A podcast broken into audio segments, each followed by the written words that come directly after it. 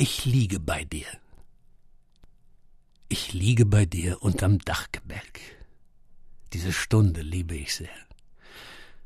Die Hochzeitsrosen sind lange welk. Wir treiben im offenen Meer.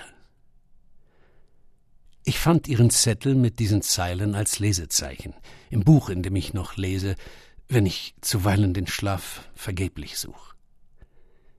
Sie legte die Verse wie eine Fährte neben das schmale rote Band und eine entfernte Erinnerung kehrte zurück, als ich sie dort fand. Wie oft sind wir wohl so hinausgetrieben, durch Brandung und Wellental, zwei Liebende, die sich so lange lieben, doch immer zum ersten Mal. Wie oft haben wir so zusammen die Sterne bestimmt auf unserem Floß.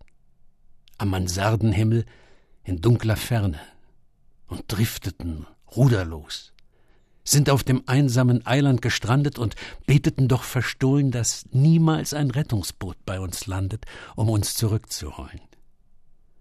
Wir wussten ja beide, das Glück ist zerbrechlich.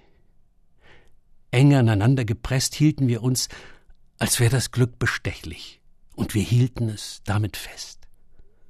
Und Hielt es nicht allen banalen Stürmen, den trägen Gewohnheiten stand? Den Sorgen, die sich zu Gebirgen auftürmen zwischen Windeln und Anbauwand? Haben wir nicht die gemächlichen Wogen aufgewühlt und aufgebracht? Dem Alltag ein Festtagskleid angezogen, die Feuer neu angefacht?